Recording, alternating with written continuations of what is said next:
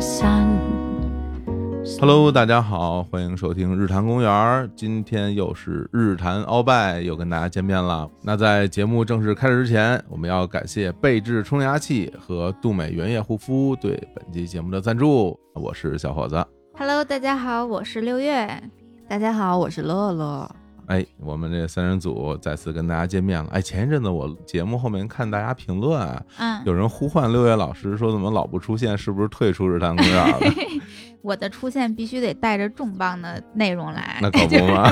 得有钱， 啊，真嗯是。然后那个也给最近我们的新听众啊介绍一下，我们日坛鳌拜这个节目呢，嗯是我们日坛公园的一个子栏目。这个栏目呢，每个月会有一期，不定期的放在某一周的周四来更新。对，那这个节目呢，我们的主旨就是分享美好的物质生活。哎，哎，，对，把我们平时花的这些钱、嗯总结出的经验，嗯。都跟大家分享一下。其实是有一些好物分享的这是种的概念在里面嗯的。那今天呢，其实我们要先聊一个话题啊。其实每次我们日常摇摆其实都会有一个主题。对啊、那今天这个嗯主题呢，我我想大家其实看题目也知道了啊，因为马上就到五一长假了，更新的当天呢已经是四月二十九号了。马哎，上就放假啦。是啊，五一长假要放休息五天，好像是啊哈。是的，今年对很长。然后大家可以在这个期间呢出去玩玩，正好现在嗯还属于春天的尾巴哈。对，趁着现在好多花儿还在开着，我们都可以嗯出去郊游啊、春游啊。然后这个关于五一长假这个事儿啊，我想问问你们俩啊，嗯因为咱们毕竟有一定的这个代沟啊，不是啊，有一定的这 个年龄的差距啊，你们俩都比哎较嗯年轻啊，然后我这个比较年长。我想问问你们，在你们小的时候，五一放几天假？我印象中，嗯，最开始好像是七天，七天劳假。动节是七天长假，嗯，然后后来莫名其妙的就国家做了那个假期法定假日的修改，哎，然后五一就变成三天假了，三天假。对，把啊、国庆和春节的时间都拉长了。哦，嗯，嗯，然后今年好像挺不一般，今年前前后后哎一赶一错一挪，又嗯变成五天了。应该五天了。那乐嗯乐，你你的印象中是几天呢？我印象中也是长假。对，嗯，然后我嗯是九几年上小学的嘛，零七年上大学的。我怎么印象中我大学之前都是长假，包括大学可能也是长假。嗯，工作之后才发现五一原来是短假。哎，这的确，因为这些年啊，五一的这个假期啊一直有变化。然后我作为过来人呢，嗯我给大家科普科普啊有，因为我们很多听众可能也不太清楚这个事儿啊。这里边还有门道，对，因为在我小的时候啊，就是这个五一应该就是放一天假，是最早的时候。还有啊这过么这个惨时候，对，然后什么时候五一变成长假呢？是一九九九年。哎，哦，啊那时候你们俩怪都不很得，小对对我们俩正上学的时对候，，一九九九年呢，国家发布了新的全年的假期啊放假办法，那个时候把五一啊、春节啊、十一啊这个休息时间呢，跟前后的这个双休日连在一起，嗯，然后变成了所谓的七天长假啊。那时候五一黄金周、十一黄金周都是七天假期，这是最早在九九年的时候有这么回事儿。嗯那后来呢，到了零七年啊，包括零八年那会儿呢，这五一七天假就改成三天了，就像六月说那哦个。对，哦这是零七年的时候的事看儿。来我的记忆力还可以，对，但与此同时呢，增加了清明、端午、中秋成为法定节假日啊，各自都哦放假。之前这个清明、端午好像是不放假的。哦，对是这原样来是这样。对，然后呢，又过了一阵儿呢，这五一这个黄金周啊，就变成三天假了。哦啊，然后从二零一九年开始啊，五一就变成一天 假了。所以今年大家其实会吐槽这个假期放假的办法，嗯因为它前面又借了一天吧，是吧？大家有一个双休日借了一天，对要工作啊，对，平时好像都这样，对，然后回楼等我们放完假呢，又还要再借一天，又成为工作日，对吧？对然后其中呢，再包含两个双休日啊，对哎，再包含一个五四青年节的半天假，是吧？那相当于呢，今年这五一假期啊，实际上呃只放了半天儿啊，看起来是像放了五天，但我觉得咱也不用太讨论这个东西了啊。嗯，对，有假期呢，我们就好好享受。对，主要今年可能这个春节很多朋友们没能回家，正好五一时间长一些，可以回回老家之类的。对啊，那所以今天呢，咱们就由这个五一假期快来了这个契机，嗯，我们聊聊一个话题，就是所谓的春游。对哎，春游是一个特别好的事儿，对，是我吧觉得春天是最适合旅游的季节了，对，这个温度也适宜，是吧？啊嗯对而且到处开花啊。对啊超好看，那所以今天咱们就各自来跟大家分享分享我们是吧记忆中比如五一假期啊，或者春游啊，啊这些旅游的故事，是吧？嗯来分享一下，我觉得不妨啊，刘野先说，哎，我先你说先说，然后呢，呃，我第二，然后呢，乐乐第三，好不好？好哎，好，嗯先定个顺序，好吧？来跟大家来来显摆显摆啊，自己过去出去玩的这些经验，你先来吧，刘野。行，那我就先给大家分享一个我上大学期间嗯去江浙沪，就是江南古镇一段旅游经历。嗯，因为那会儿啊，大家不都是说什么烟花三月下扬州，可不四，五月份正好是去这些什么苏州、杭州嗯这一片地区的最好的时候。然后那段时间呢，我就大学也是像咱们现在放假一样，前前后后一凑，然后中间请了几天假，嗯，一共弄了个十多天的样子。那么长时对间，就啊，前边请个三天，后边请个两天，中间再连上五一假期。真好。对对对，就这么啊一凑，凑个十多天，我就开始去这个苏州、杭州一带去玩儿。嗯，人多吗？你们这一行人？只有我 自己，啊哎 呀，哎，好嘞，独啊自旅行，这个独自旅行，非对常非常浪漫，我觉得这个特别好啊，这非常很浪漫非，常浪漫啊，单身贵族。嗯，嗯嗯，对我上学期间一直，即便是现在，我一直都很迷恋，就一个人在路上。嗯是啊吧？对，就觉得自由自在，然后不用照顾其他人的想法，我想去哪儿就去哪对。儿。一个人出去玩最好对就是不用去考虑别人的心情，你像对有时候吃饭啊，你还说你想吃这个，我想吃那个，我不想吃，那怎么办呢？大家找一折中的，其实谁都不爱吃，对 吧？那你那个时候对其实是在北京上大学喽，对，我在北京上大学，嗯然后趁着假期，然后我嗯当时呢是先去苏州，因为苏州有我的两个好朋友，还有我当时高中时候的同学在苏州上大学，所嗯男以就朋友啊，呃不是男朋友，，啊啊不是啊，不是啊对，就是啊嗯普通的好朋友。然后在苏州呢，就相当于有人接待，那我肯定苏州就是我的第一站。然后我当时就坐着火车上学的时候也没有什么钱，就坐着绿皮车咣当咣当咣当就到了苏州。嗯然后在苏州阶段呢，一直跟着朋友一起吃喝玩乐，都过得挺好。这不是重点，嗯，重点是后来我决定从苏州去苏州附近有一个古镇叫西塘古镇，那很著名，对，我嗯决定去西塘古镇去看一看，因为嗯就是我基本上是上大学之后我才开始自己一个人到处旅行，游历祖国大好山河。然后那会儿还没有去过什么古镇，所以对古镇特别的向往，又是这种江南水乡的古镇。是西塘嗯是一个特别典型的江南水乡。对，那先不，咱不说西塘，嗯，那个之前你去过苏州，你去过吗？这是我第一次去苏州也。是第一次去，哦对也是第一次啊去那包括苏西塘州肯定也是第一次去了。那当然，就我 OK 以前就没有去过这种所谓的什么江南水乡，就是特别具有江南风格。去上海就不说了，嗯它，还是比较大都市风格的。哎，对，像这种苏杭啊之类的，都是当时是第一次去，然后跟着朋友吃了好多好吃的。然后我后来决定自己去西塘的时候呢，肯定要先自己去做功课，看看怎样从苏州才能到西塘。嗯，哎，这分享一段不是那么愉快的经历了。哦，我当时做功课，然后包括我的朋友们告诉我说，你去某某个汽车站，你从这个汽车站那儿，你就可以看到去西塘的大巴车。哦，坐汽车去，，对，它有一个那汽车，好像车程我有点记不清了，大概两三个小时，就不算特别远。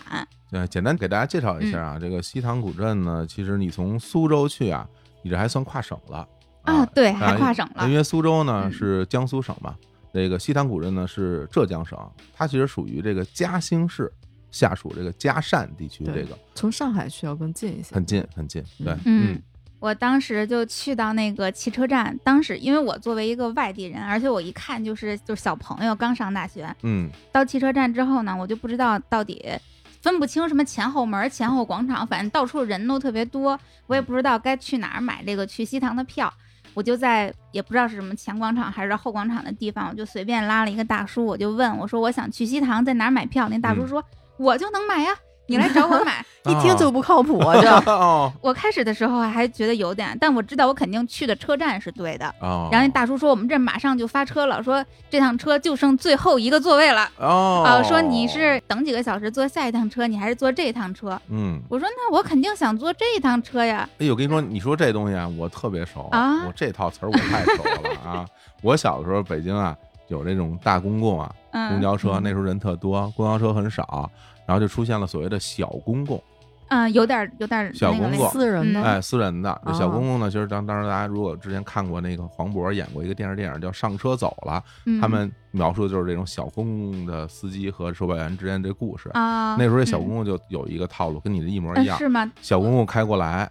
说：“大车坏了啊，大车坏了啊，你要等，指不定等多长时间呢啊。现在有座儿，上车就嗯走，上车就走。结果经常他这边说的时候，那大车就来了，知道吗？ 就就就就是这帮人就有这套说辞，啊跟这一样，对吧？嗯，对，但我还不止如此。哦，当时这边售票的那个大叔先跟我说，就剩最后一个座了。嗯这时候呢，旁边又来了一个姐姐，嗯那姐姐说：“我也要去西塘，哟我特别着急，我要坐这个座儿。”然后那大叔就问我说：“那你着急吗？说你要不着急，你你等几个小时？嗯，我能说我不急吗？”嘿，我说我也急，我也想坐。还有托儿，你看对啊，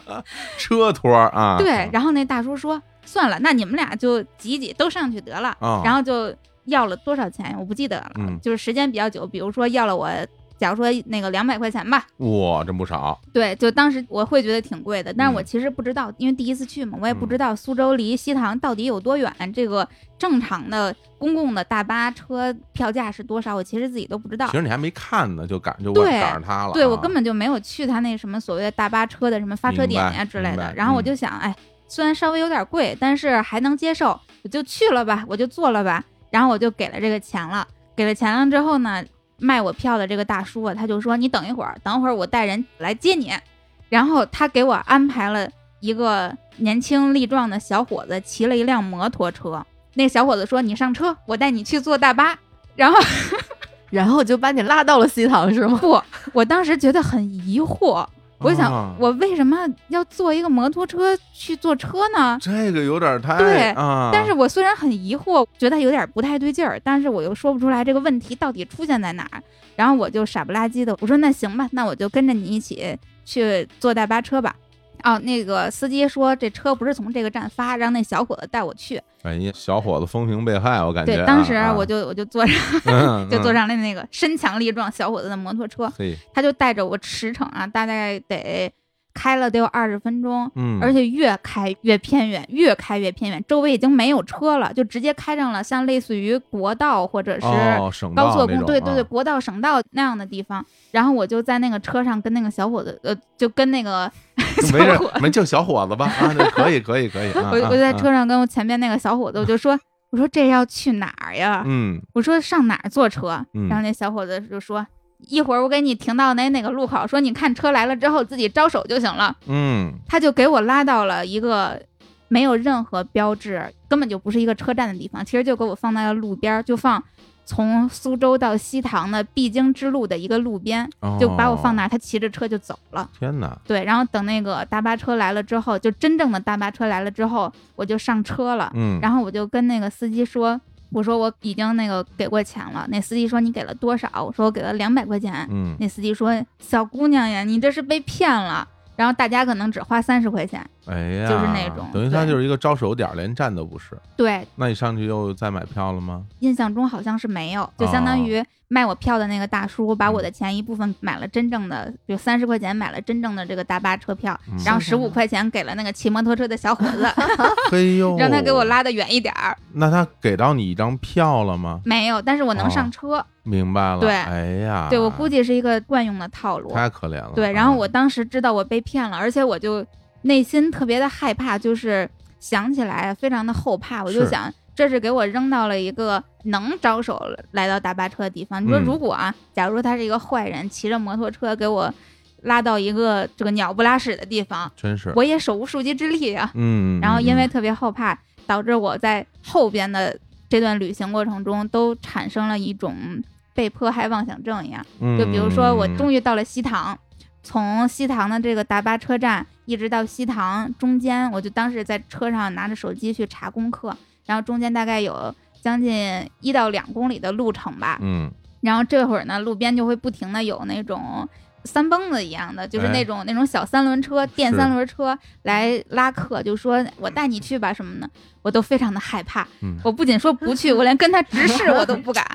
能想象，我就低嗯着头自己背着一个老大老大的包，就这样去了西塘，嗯，然后在西塘自己一个人玩了三天，呃玩儿倒是玩的很好，西塘特别的漂亮。而且那个时候应该不像现在那么多游客，嗯，对，那会儿游客确实没有现在这么好多，一点对，但是嗯正好赶上假期，游客也蛮多，有非常多去西塘写生的人。哦，，对我那哎会儿有一大爱好就是看这些写生的年轻人们在那画画，啊，看他们画，对，，看他们画画嗯，还挺享受，挺惬意的。然后吃了特别多好吃的，有惊无险啊，嗯对有没有坐当地那个船呢？没有划船，没啊有坐游船，就嗯每天从青旅起来之后就开始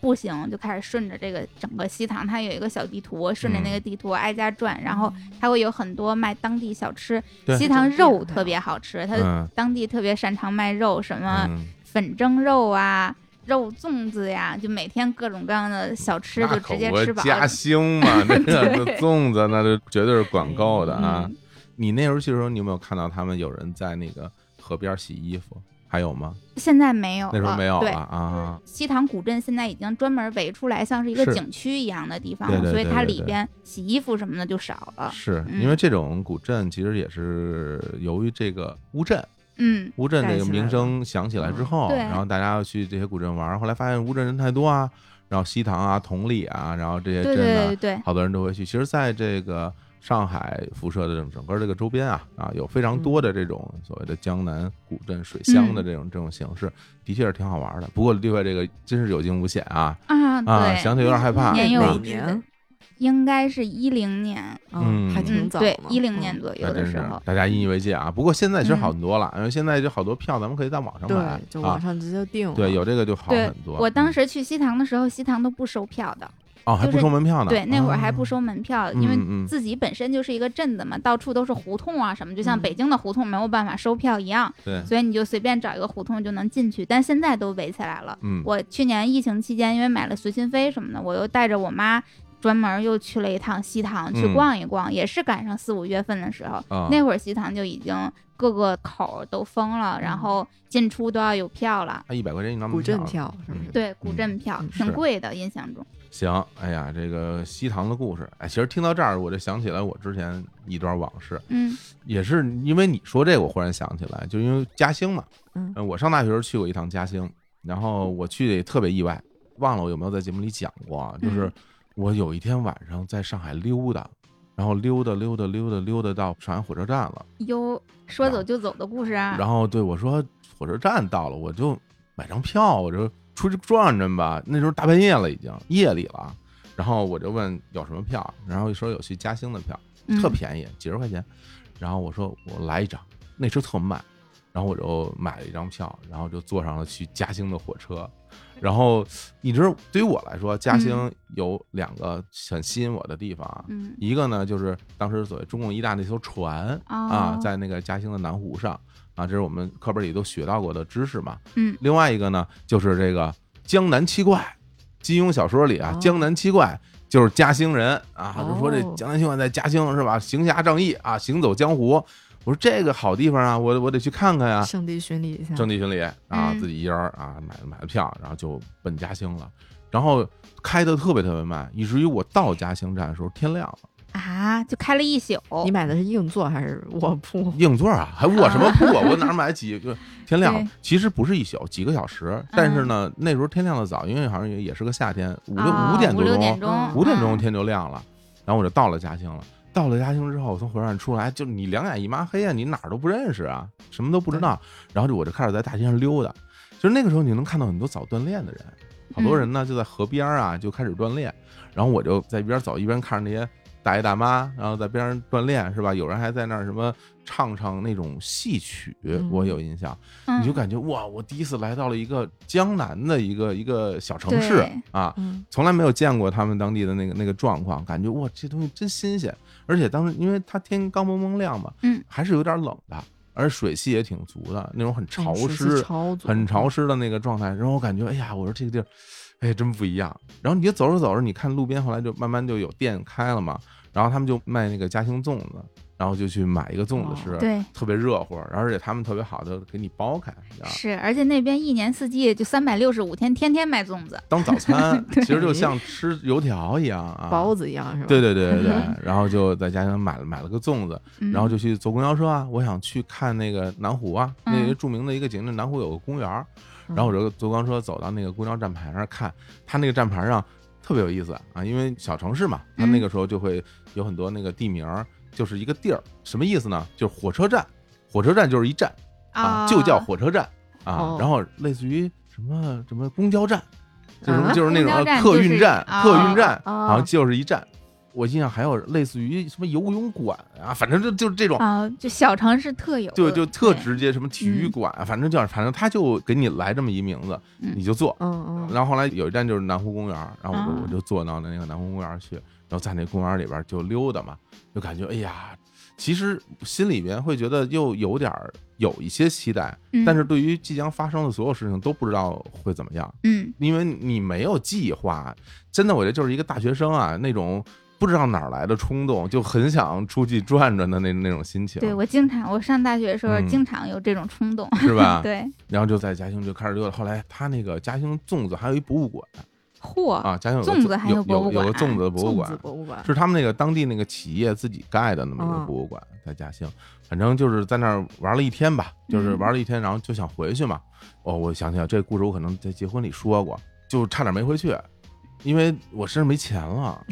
没钱也敢出来玩儿但是我有银行卡，啊嗯啊！但后来啊发现取不了钱，为什么呢？因为当时没有银联哦， ，ATM 机跨哎地不区能跨取行不了跨地钱，区，哦，我那是北京的卡，在上海可以取，然后在嘉兴就取不了，然后就取不出钱来，取不出钱来之后，我那钱好像就只够买一个最慢的火车的钱。当时是挺万幸，只能买这个票能回去，嗯，然后我就买了一张票，我在火车站里等着，等着等着等着，然后这车就一直不来，然后就显示晚点晚点晚点，晚了啊特别长时间。嗯后来我就问工作人员，我说为什么这车一直不什么时候会来？他说发大水把哦，铁路给冲了。 哦，说不知道什么时候会来，然后我也不敢吃饭，因为我没有 钱，我也取不了钱，就特别太惨了，对，最后那车就到特别晚了才来，我就整嗯个人就已经颓了都，然后就特别狼狈的跳上了火车，然后回到了上海，那也是，哎呀，经历了一个也是有点惊险这么一个一个故事，嗯但是想起来很多的那种，尤其是他当年清晨的那个画面，给我留下了特别多的印象嗯，应该是个春天，春天，然后到还那儿没有很热啊，，看到这个一个江南的地区是什么样的一个风貌，然后留下很深的印象。所以现在每次讲起来，感觉就是自己经历了一个一个历险。对，有这也是因为你说这个去西塘这事儿嗯，而且我简单说两句，后来我去西塘的故事嗯，非常惨痛。 你后来什么时候又去的西？你也惨痛啦，那后来是工作之后，嗯啊然后我开着车开车去西塘，给我堵的，就是嗯啊那高速路出口都出不去了。大家都去那儿玩儿，对，然后对你你堵在高速路的出口，你还没出去呢，从那出口一直堵到西塘古镇的入口，整个就堵成一串儿，哇，嗯，然后你也没有办法走到别的路上去，嗯然后你就慢慢慢慢在那儿蹭蹭蹭蹭蹭，好不容易凑到跟前，你就只能停在外面，嗯，停在外面，然后你还要走很远的路，然后再进去，进去以后，然后你发现你走路已经很困难了，哦，就人挤人，人挨人，人多到就是大家想想西湖什么样啊？那个那长假期的西湖什么样？周末的南锣鼓巷，对对对，特别特别挤，特别挤。然后现在好像这些古镇也都是这样了。对，嗯，嗯，平时的话应该就更漂亮一点儿。，对，所以所以其实我倒挺推荐大家，如果说想去这些地方，你可以跑跑其他的那些不是特别有名儿的这种小水镇，其实上海周边就有。咱举个例子啊，就是上嗯海金山，上海有个有个县叫金山，县金山区，哦韩寒他老家那边儿。嗯什么像什么枫泾啊，什么那些古镇都差不多，其实也嗯是有水有小桥什么，但是没有那么多人会去啊。对，大家可以去找找这种北京也有古北水镇， 啊。古据北说就是照着西塘抄的，找找 哦，吴北水镇是乌镇集团开发 的，你知道吗？ 所以它是哇完塞，全乌镇都是个集团了，，对乌镇嗯旅游集团开发的，完全按照那个来盖的。对对啊对，吴北水镇那你说咱可远，你说咱从这儿开过去两个多小时，特别远。对，很远很远，啊很远嗯很远啊很贵，里边酒店呀什么特贵，是嗯，但是就是聊胜于无嘛，是吧？对，哎，反正在周边，嗯，西嗯塘因为我也去过，那你也学，你看咱们仨都你嗯看我们都去给过西塘打广告了，已经。 嗯，但我是夏天去的，嗯，嗯，所以留下了一个哇塞热死了的印象。 哎，咱们不是讲，不是不是一开始要想说什么，我们出去旅游的一些美好的回忆，对我们怎么全都是这对个惊险回对，忆，一是个不这是？被骗吧，是吧？ 一个险些没一回个去的，差点没回去对吧，？然后这儿给热的不行，嗯。对，乐乐是特别怕热的一人，好像我嗯怕那种湿热，嗯嗯，对，尤其是我是来自就干燥的东北的，嗯就很凉快。然后我那次去就是西塘的时候是工作之后，然后去我弟我弟好像是高中毕业还是初中毕业来着，比我小十二岁的弟，他正好一个毕业，然后我跟我弟去上海找我们的哥玩儿，然后我们的那个哥哥带我们俩去了西塘，从上海先坐了个地铁，不知道坐到哪一站，然后从那一站，然后就离翔巨近，又坐了一个什么什么车去的，嗯，然后大概是六七月份儿的时候，就那个时候已经超级热了。我们到那儿的时候就还好，就住了一晚上嘛。第二天早上，哦，对，那时候已经开始收门票了。然后呢，我跟我弟就是希望不买门票能进去溜达，然后他就是几点之前可以不用门票，哦，特别早，就比如说可能 对八点之前，对或者晚哦上十点之后就之类的，它哦特别早的那个时间，嗯，对然后我跟我弟挺早吧，可能七点多的时候，不到七点的时候进去溜达，然后我们就溜达一圈之后，看他们卖早饭，嗯然后等到八点的时候， 我们已经待不了了，就实在是太热八了。点就受不了 了。对，就是它那哦个水汽蒸啊，起来，对对对，嗯，就是又湿又热，我们就已经躲到就是那种咖啡厅里面去 吹吹空调了。 嘿，哎呀，就感受一下我们这个江南的这种这种 温度。嗯夏天 的江南，对，对对对，有这么一个体验。嗯啊，但我其实今天想分享的故事呢，是我一次清明的旅行，哦就还不是五一，嗯要更凉快一点。我去江南的这个地区，嗯，那一次是跟着我们都在北京的一个画室去写生。嘿，哦，哎，这不就我看见的那被群，被六月是不是看啊这个啊，啊哎、六月但我们看没有去嗯古镇写生，啊，那去哪儿了？去杭州那一次是。哎呦，瞧，咱们去的都是好地方啊。 对，对，都嗯是江南。清明那会儿其实真的是烟花三月，嗯啊，嗯，然后嗯那会儿气候还挺好的，然后呢，相当于也是请了一个还挺长时间的假，嗯那会儿已经工作了嘛，然后就请了个大概至少得有一个星期，哎，不对，我记得好像是九天，我一下子清明请了个九天的假，太厉害了，去了苏州、杭州，然后顺便在那个时间又去了个乌镇嗯，啊，对，写生三天，然后其他时间在玩耍。就反正从北京是先坐了个动车的一夜，然后先到了苏州，在苏州去跟我妹妹玩耍了一天，因为她住在那儿。然后又从苏州到杭州，从杭州在火车站坐了一个大巴车去我的画室约定的民宿，就在西湖附近的一个那个郊区。然后那啊附近有挺多的好看的民宿。嗨，那个不能算郊区，啊呃乐乐，那是西湖，算是它背面儿，就往那个就什么九溪或者三台山，就那边儿啊西湖山那边儿嗯有好多民 宿，大概就是那块儿啊，应该就是那块儿。就哎呃灵隐寺附近吗？是那边吗？很多网红民宿，然后嗯有有茶山，灵隐寺那，边儿就是它比较靠北了，嗯然后往南去往也有南一去也有一片，哦往南去就是往九溪十八涧嗯，那一片也有好多民宿，就现在已经开发的不成样了，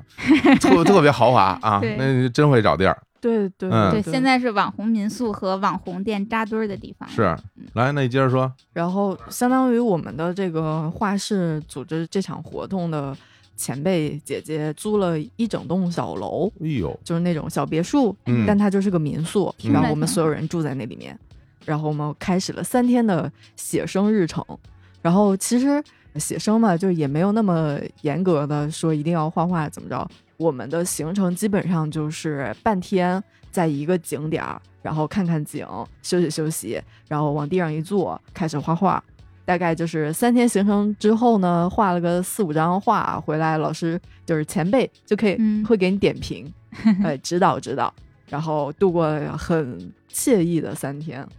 我记得就是离我们住的小楼最近的那个茶园嘛，那会儿就是刚好是清明，就是他们还在采茶，还没下雨，是，就相当于是明前茶嘛，嗯最后一批采，我们就坐那个那个田埂上吧，它会有一点高，嗯坐在那儿坐一排，在那儿画画，下面那个茶农就在那儿采，嗯，感觉还是很好的，都是以前在对画上看见对，听着画面就而且很也美画下来了。 的，也也画下来了，也画下来了。嗯对，然后那会儿就是还在民宿就直接吃嗯杭州的菜嘛，但他其实做的就还挺农家乐的，就是比嗯在饭店里面吃的就要好吃的多。后来我也去过，就是杭州吃他的那个所谓的什么本帮菜，是不是叫做杭帮菜，啊杭帮帮菜？菜嗯嗯嗯，对，就是没有我在那个小楼里面吃的好吃。啊，尤其印象深刻的是，它有那个小河虾，嗯就很小很小那种嗯肥肥的小虾，嗯好像是龙井小河虾吧，什么什么的。啊，那他是这是把小鸭剥了，里边是哦虾仁儿，龙井炒那个小虾仁儿，没有，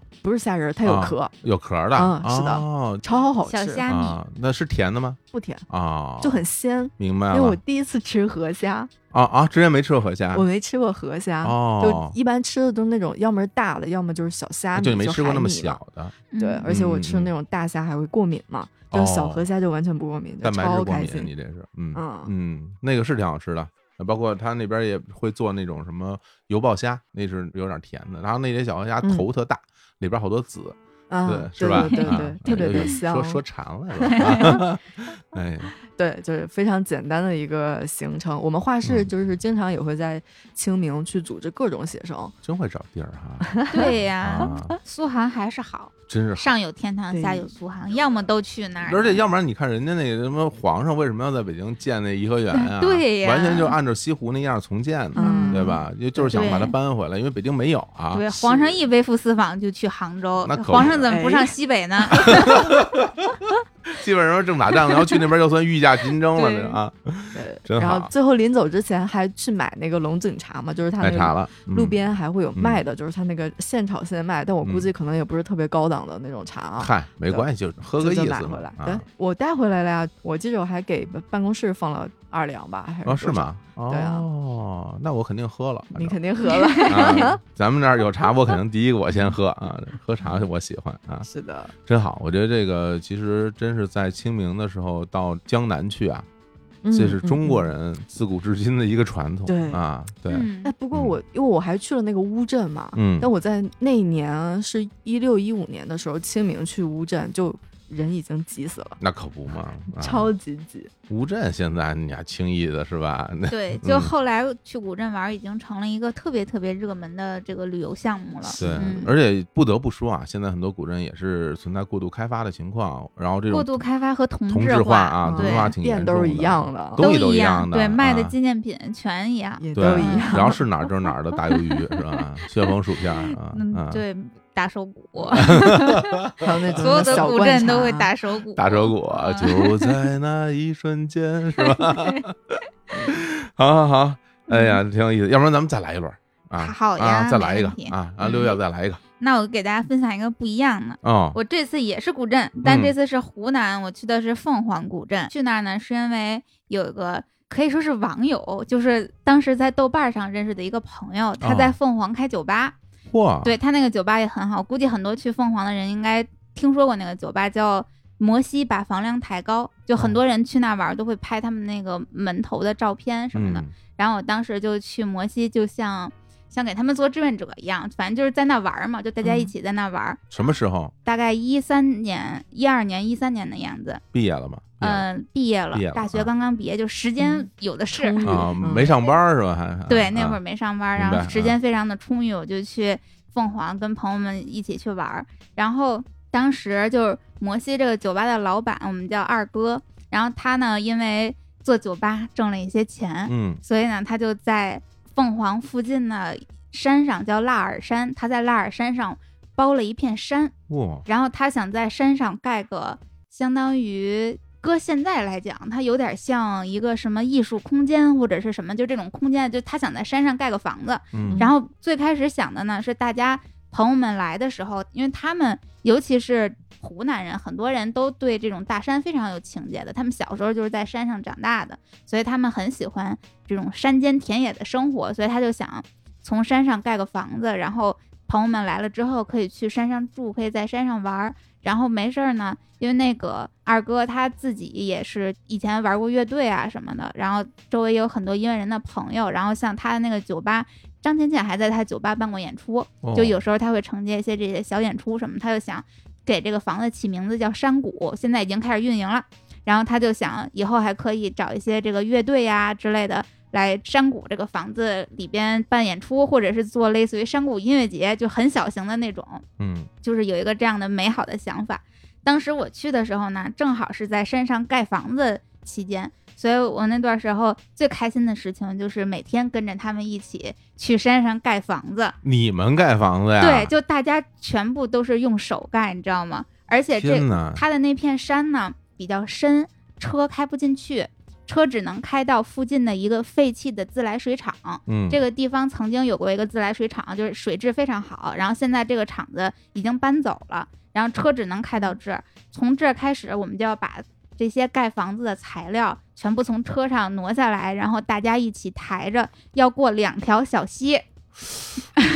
哇天，正这个跟我之前看过的一个算是综艺特别像啊，有一帮嗯美国人嗯荒野求生，在野外盖房啊，对有有点点那意那人家思可都是大壮，啊你我们拿们得都动是我吗？们都虾兵蟹将，拿得动那些东西 吗？啊，嗯，还行，他这房子是什么结构啊？嗯木头的，木头结构，对，就纯木头，因为在哦山上、木头是最好拿到的材料，嗯剩下其他嗯的材料都是我们就相当于从外边运进去啊哎呦什么的。听起来真挺挺厉害的。那要嗯打地基吗？打地基，他据说他不是开酒吧的吗？地嗯基是用那个啤酒瓶打的，啊，对， 就当这时。行吗？因为我不太懂盖房子啊，当时我们酒吧里边有一个负责经常在酒吧里边打鼓，他也是湖南本地人，也是嗯从小就是山里长大的那种。我一直认为他非常具有生活智慧，他就很聪明，什么都不用学，然后看一看就会了，就包括打鼓他都不需要学，就看一看就会了，特别特别聪明。嗯，然后包括盖房子，所有的这些房屋建造的图纸都是他画的，我然后天他自己就研究研究，说用啤酒瓶儿来打地基，但具体怎么打的我就不我懂我们也了不懂啊，我们也对不 懂，反正你具体怎说么打的我就啊不懂。了。嗯，总之就是就挺开心的，就大家一起每天就过两条小溪，经常动不动，因为我那会儿在湖南就经常穿人字拖嘛。嗯，然后动不动就过小溪，人字拖就给冲跑了，对，特别多。然后我们还会开玩笑说，平时就每天都会运一点材料过来盖房子，说等这个房子盖好，我们就相当于从外边搬了一栋房子进来，嗯是这意思。然后我们会在山上泡茶，然后哎呀它除了盖房子之外，我们也会在这个房子周围附近种花、种果，桃树啊，然后还有什么这个瓜那个瓜，这个果那个果，种了很多。当时就特别开心，并且就是我说特别具有生活智慧的那个朋友，他会带着我认很多当地的什么野菜呀、嗯，还有植什物么啊对植物，还有那种小昆虫之类的。嗯，对，就嗯每天就好开心，就完全像刚认识大自然的小朋友一样。听着都。有点不真实，真的 啊，就是我说的不真实，不是它嗯听着假，嗯，而是听着感觉它是一种游离在我们日常生活以外的那么一种很很美好的画面，然后对你们却在现实里面去实现它，哈，对啊，他们那群人，就我的那群朋友们，也都是蛮有理想主义的吧？就他们都是嗯，读书人，嗯然后会很向往这种田园牧歌一样的生活。然后明白他们还专门起了个词叫“晴耕雨读”，呵，就晴天的时候去耕地，雨天的时候来读书哇。，听起来好浪漫啊！对，然后包括像摩西的这个老板二哥那儿，就住了很多像我一样，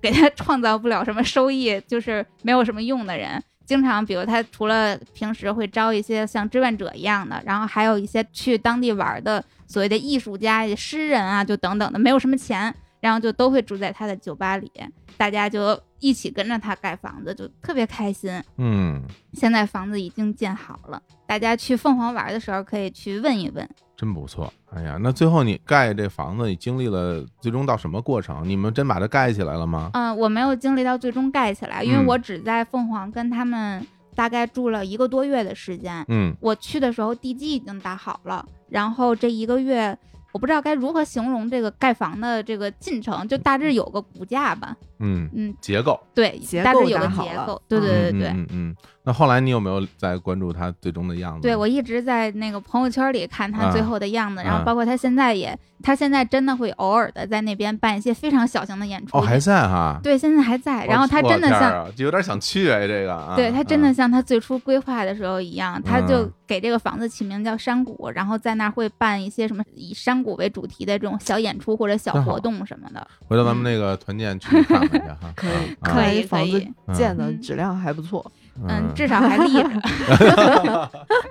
呃反正真没去过，就别说凤凰、湖南我也没去过嗯啊。有凤机凰屋嗯没学有机过，会要去玩一玩。，对，是我嗯非常难忘的一段春游经历，一游游了一个多月。真好，我觉得这个故事特别好，感觉非常的，哎呀，我觉得还是还是浪漫，还是浪漫，呃，非常理想化的，是啊很有诗意的这么一个过程啊。哎，行，那我再说一个，嗯，我顺着乐总的说啊，你顺着乐总啊，我说，说啊顺着乐总说说杭州的事儿、哎啊。我第一次去杭州，真的这可能也是我印象中最深的几次出游的之一了。嗯，这故事也挺怪的， 就是哎，嗯我那时候上大三，第一次去杭州，就是跟身边的很多就是几个我们同班同学，嗯他说我们说去过杭州吗？我们没去过，说上杭州玩玩去吧。我说行啊，可以啊。然后我们那五六个人说走，我们去杭州啊，大家特开心。然后买了票，然后从嗯上海坐着火车，因为上海去这些地方都特别方便啊，对呀坐，着火车都在然上后海就到周杭围州了。然后在此之前，其实我去过苏州。嗯其实，我去苏州，我第一次去苏州的时候，我会有点觉得有点小失望，哦因为为什因么？为我小时候看很多是那都说什么上有天堂，下有苏杭，包括嗯苏州园林什么的，嗯是吧？都觉得特别 牛。 但是我到了苏州看这些园林，我我会发现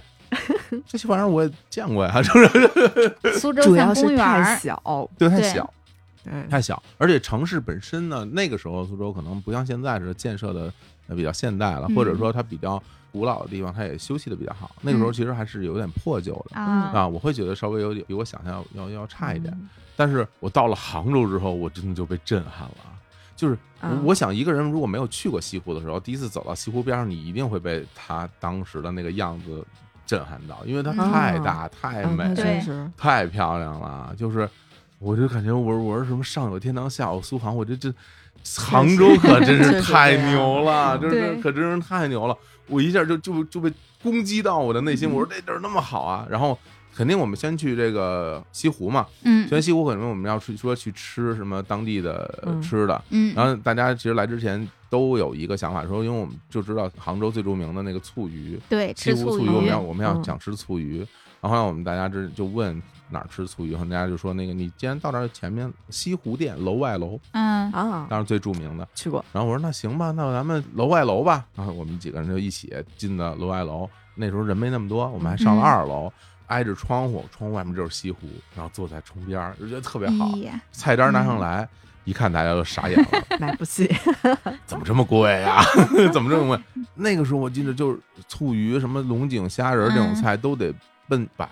差不多，很贵啊。嗯我们当时我们这些学生哪有那么多钱啊？然后大家就一起凑钱点了两个菜，嗯，一个 一个西湖醋鱼，另外一个我忘了，反正嗯另外一个肯定特便几宜，个人呀？五个人 吧。我的妈，啊五个人吃两道啊，菜，那就那就没钱，吃不起。嗯然后过了一会儿，这醋鱼端上来，我嗯当时一看都傻眼了，什么东西黑乎乎的一团，一个大盘子里边儿上面，因为它那个醋汁儿嗯是吧，是黑色，是发黑的，盖在上面。然后我觉得我这个就就醋鱼就长这样，什么也没有，也没有配菜，就一个鱼上面嗯来吧，那吃吧，咱们。然后第一筷子进嘴，就感觉就差点被呛的就呛出来，特别酸，因为它是特吗别酸。嗯嗯我相信一定有很多朋友吃不习惯这个东西，嗯但是我吃完那一口之后，我就感觉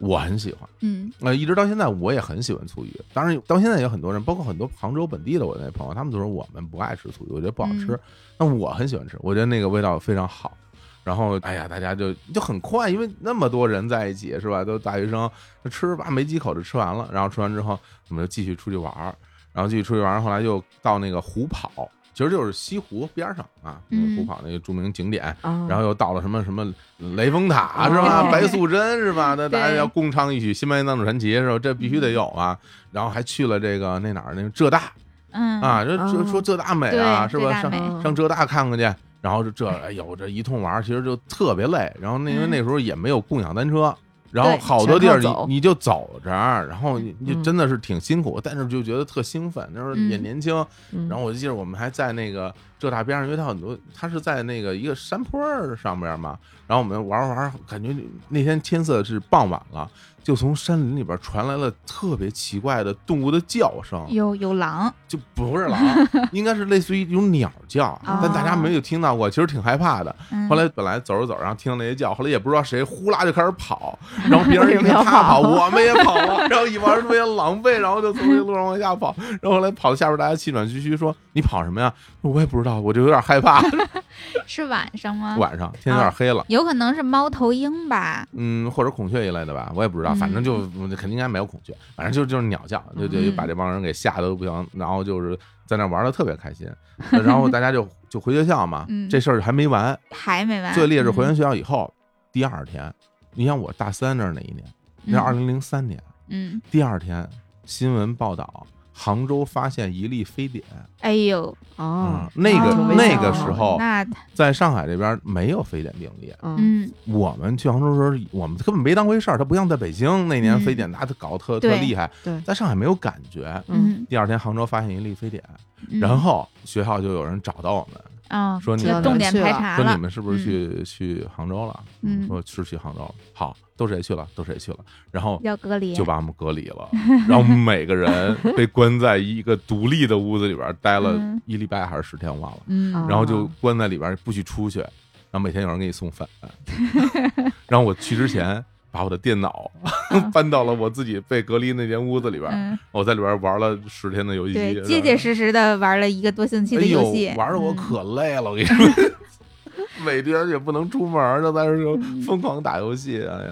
真的这也是嗯这我跟非典之间唯一的记一忆点了，交叉，也就是因为我去了杭州啊。早早就体会过了隔离，对对对，那真是现在想起来，因为这个事儿留下印象就太深了。那嗯不不过必须要讲，其实从那以后，嗯我真的就是对杭州这个城市有了非常特殊的感情，因为嗯它是可能是第一个给到我那种想象之外的震撼的城市，嗯就没，想过这个地方会这么好。然后对，一直到现在，就是每次一想起要去杭州，我心情都特别雀跃。啊嗯啊嗯我记得我当时去西塘那次，因为嗯我当时上大学嘛，没有什么钱，都住在青旅里多人间。嗯，然后当时我们那个屋里边的其中一个女孩就说：“说杭州太好了，我嗯去了杭州之后就再也不想去任何地方了，就只想在杭州待着。嗯可不嘛，嗯，真是大家都第一次见到杭州的时候都被它震撼。对，然后现在有很多人就是网上啊，就是因为嗯现在网上经常有各种言论，说什么杭州是什么美食荒漠啊，包括杭州本地人自己也是就是自黑嘛，嗯说我们杭州啊美食荒漠。但是我必须要说一句，任何大城市都不可能是美食荒漠啊，嗯只是你没有时间和没有钱啊，就是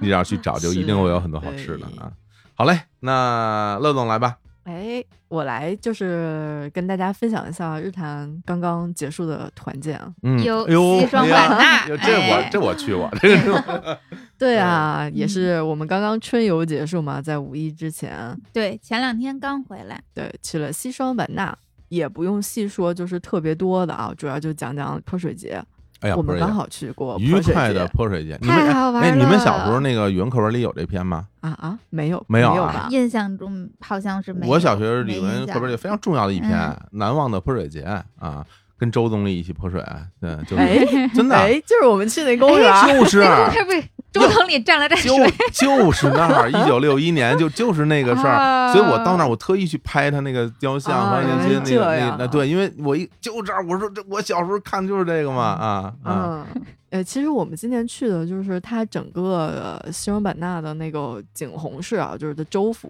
嗯它每年都有盛大的泼水节的一个活动和典礼，但是今年也是由于疫情的原因，它没有大办，所以呢，就是比如说公园或者是片区的寨子的小办嘛，嗯相当于政府没有办专门的这种大型活动，都是什么景区呀、对对，或者是什么小的单位之类的，自己自娱自自己乐泼一办一泼办。对，嗯所以我们就在那一天选择去曼听公园儿游园的同时，顺便参与一下它的泼水节。然后曼听公园是那个傣王的御花园，嗯，对，就是曾经。然后它也是一个还挺大的一个花园，就嗯跟苏州的各种园比起来是大、嗨，你别大跟很苏州多。比了。特别大，就什么都大，人植苏州物也我大。后来明白，人苏州是以对小巧精致这个著称啊，人家对来啊，嗯是的，所以呢，就是我们一行人，公司所有人啊、除了那个正在准备研究生论文的张博同学，然嗯，后其他小姑娘们都在，哎，连我这个小姑娘都在，啊 以及两位老板。嗯嗯而且其实我特意准备了一身儿用于泼水的衣服啊，因为那天其实不确定会不会被泼嘛嗯，。你那身衣服还是特意准备的呢？对啊，就是改装 嘛，哦，嗨，我以为是防水呢，我我我理解错了不啊。防水啊啊啊啊。我特意准备被泼了好换下来， 嗯然后就可以扔掉了。啊，原来如此。嗯对，就是特意穿了那么一身衣服过去。刚开始我们其实就是还没有特别的参与，但是呢，当傣族的这个兄弟姐妹们热闹完了，就预热完了之后，大家开始泼的时候，日坛的小伙伴们就逐渐慢慢的加入到了战场之中。这东西吧，有两个原因，嗯，一个呢就是说吧，你不参与吧，别人也会泼你，对吧？对，你也只要被你迫围观就迫会被嗯加入泼。另外一个让我特别意外，我没有想到啊，这个泼水节还蹦迪，就是他那儿 对放对音乐呀，对对这对音乐可这咚咚咚咚特别好咚啊各种各种音乐对，。特别韵律感特是强，，而且而且它会有这种律动傣族，嗯甚至有点泰国味儿的那种音乐对在那对儿对放对着，然后节奏感特别强，对然后大家就就很容易人就兴奋起来了啊。是对，嗯刚开始没参与，主要还是因为我们啊没有行头啊，对我我们没有工具，我们没对有盆， 嗯，没有盆儿，啊然后李叔就拿着咱日坛出的那个破帽子，嗯也不是渔夫破帽， 一个渔夫帽，在那儿就可以定义为破帽子，因为他那个渔夫帽十分没有战斗力， 他拿嗯渔夫对帽人去家摇那水，都是脸盆，对啊水就漏出去了。嗯，是嗯只要就是你在附近，如果你进去的话，但是你没有工具，你就只有被迫的份儿了。对，所以我们最开始都是在外边围观，然后呢，呢，后来就是开始满公园的找器具，就是去买盆啊嗯什么的。对，最后二林终于买了几个盆过来，是给大家一人分了一个，群里也发呢，我买了盆 儿了，感叹号，对，啊然后我们就开始加入战场。是就刚开始的时候是游客或者是说公园里面的这个游玩的人，他自发的就是随便泼，就是他那个广场周围摆了好多个大水缸，水缸里面全是水，就是用来泼的。然后小朋友们们会拿着那个水枪当成他们的那个工具，然后随便这个这个扫射。扫射， 对啊，就是有有一个小姑娘看了我一眼，嗯然后就开始冲就你开扫始射对对，就开始啊拿那个水滋我。嗯对我就赶紧跑掉。后来他们那个专业人员就下场了嘛，就嗯傣族的姑娘们穿的嗯都是那种傣装，特好看，然后头发就是盘起来，就梳顶上去，是，一人带着一盆水就开始加入战斗。然后呢，就是他们还跟着那个音乐围成一个圈儿哎跳那种舞舞，啊跳舞，对，嗯然后把盆子就是举起来，是啊像就是我们看那个 live house 的时候把手举起来那个样子，跑火车是吧？ 你都没有看见，火总躲起来我了。哦看见了，我看见，我偷着看呢，我偷着看呢，我没有加入，我没有加入啊，我这个的确是有点儿这个胆小，其实也不是，主要原因是因为我这不是刚做完近视手术嘛，然后我是保护一下我的眼睛啊，然后嗯我就在躲在边上看大家玩儿。跟你说，我躲在那儿也挺危险啊，有好多小孩儿老在我身边灌灌水，然后每次小孩在我身边灌水都看我一眼，我就赶紧我就想，我操，这小孩要赶紧喷，避小孩开要这个要眼要神要泼我。但其实泼水节它真正的这个魅力在于说，它是是快乐的，它不是说相互大家说你攻击我，我攻击你，对对这是福气，这是幸运的水。对泼你是喜欢人家的人家专业人就是非常温柔的，拿去上你身上弹两 下，弹两哎，弹两 下，并没有就一 盆下去就好吗？很好。啊 我看后来还有那个一哥们儿拿那个水管子消防水管儿啊，对对对，那个吓死我了。我 说这不啊主要是他本来围着那个广场那个大水缸里的水都已经泼没了，所以呢，就是要用那啊个补消充防一。下是吗？对，要补对水啊，啊但是没等这个水运到水缸，大家就已经不行了，就已经啊开始疯玩起来了。哦，，好多人就拿着自己的小盆去那个消防水管子接水 太逗了，然后呢，因为拿着水管的那个工大作人员对，工作人员也会被泼，所以工作人员也加入了战斗，就是也开始拿着水管开始狂 泼。那水管可太野了，对，气氛非常祥和。然后我觉得这里边他大家每一个人都回归到一个最最童真的状态啊是。我我印象特嗯别深，我去上厕所啊有一大爷嗯，我进去他出来，然后那嗯大爷颤颤巍巍走路都有点不稳了，手里拿一滋水 枪。我当时我一看，我说这大大爷玩儿挺高兴，我大爷不要喷我，就小孩儿特别小的小孩儿小胖子什么的嗯对啊对，到处喷，就大家都在一起啊。是，也不在乎你什么什么身份，你到那儿就一起玩儿呗。对，就是如果你特别怕被喷湿的话，就不要加入这个圈儿内战场。嗯，通常呢，也会大家先对一下眼神，嗯，然后看一下， 对呀，这很危险，我跟你说。对眼神儿对上了就会意思性的泼一下，对，嗯，哎如果眼神对好了，就一盆上来了。好嘞嗯，嗯，反正我看你们无一幸免啊，每个人身对，上基本上全石石头头。对啊，泼水超级开心，就特别解压，而且我知道为什么就傣族衣服一定要那样穿了，嗯，就是你穿着傣装，并把头发盘上去之后，嗯怎么泼都没有关系。嘿，对，啊就是衣服也不会出现那种湿身，然后全透了的状态，哦然后头发也不会流着水嗯盖住脸， 一看就有经验，是，这 就非常适合他们的一个活动。是泼水这项活动啊，就是我们都是第一次体验，是，对，所以就是特别好玩儿。然后日坛这个整个的西双版纳团建之旅呢，还有很多特别好玩儿的，包括我们还去西双版纳的那个中科院的植物园儿，但哎火总就没有去。是， 这不给你们干活吗？我天啊，我要给你们录节目。然后我们还去了那个啊傣族的寨子，啊，去体验了一大下家都他们没那去个，千年古寨。哎对，还植物园，我们还进行了夜游，看到了萤火虫啊，行行行开行，心等了等，对对对，嗯特别好玩嗯。但是这一集里面就是时间关系就不细说啊，是后面我们找时间再好好聊。对，找时间专门聊一期。我挺满意了，我挺满意了。毕挺满竟意毕竟 咱们前两次去什么德宏什么我都没去成，是对吧？这次版纳至少我去两天呢，是吧？挺开心了 啊！我这我争取下次能多去几天啊，因为最近还是工作繁重，是不是嗯哎呦？我不能忘了听众，我不能我在在在园那没节目了，听众怎么办啊？大家是不是给我在底下回复啊？小火老师最棒 啊！哎，其嗯实这回去版纳有一个挺有意思的事儿，因为我们从大兴机场出发，呃大兴机场特别嗯远，嗯，是，然后呢，我们还是一个特别早的早班飞机，然后对我们去那儿，你你想坐那个机场那个快轨都没开，对快轨是六点钟才有，我们嗯但是我们飞机六点多就起飞了，对，对，早班飞机，我们只能打车去，因为是公共交通也没有。后来那天，呃因为我们走的特别早嘛，大家就分头走，然后我呢就是带着六月去的，嗯然后对我开着顺车路带着来六月接去我，嗯那时候几点？四点，四点四多点半我记啊，得四咱俩四点点半啊，在他们嗯家路口接他，然后我特意外，因为嗯，我们本身， 因为我们本身预计要去大概五五天嘛嘛，对，住四晚上，嗯六月老师啊对背了一双肩包，而且很小，对，就在路边对等我。我说这怎就什是么行情李况？呢？ 对，什么情况啊？怎么怎么就这么点儿东西啊？然后我还嗯问刘烨，我说你就这么一个包吗？刘烨说我就这么一包啊。然后搞得我自己会觉 得，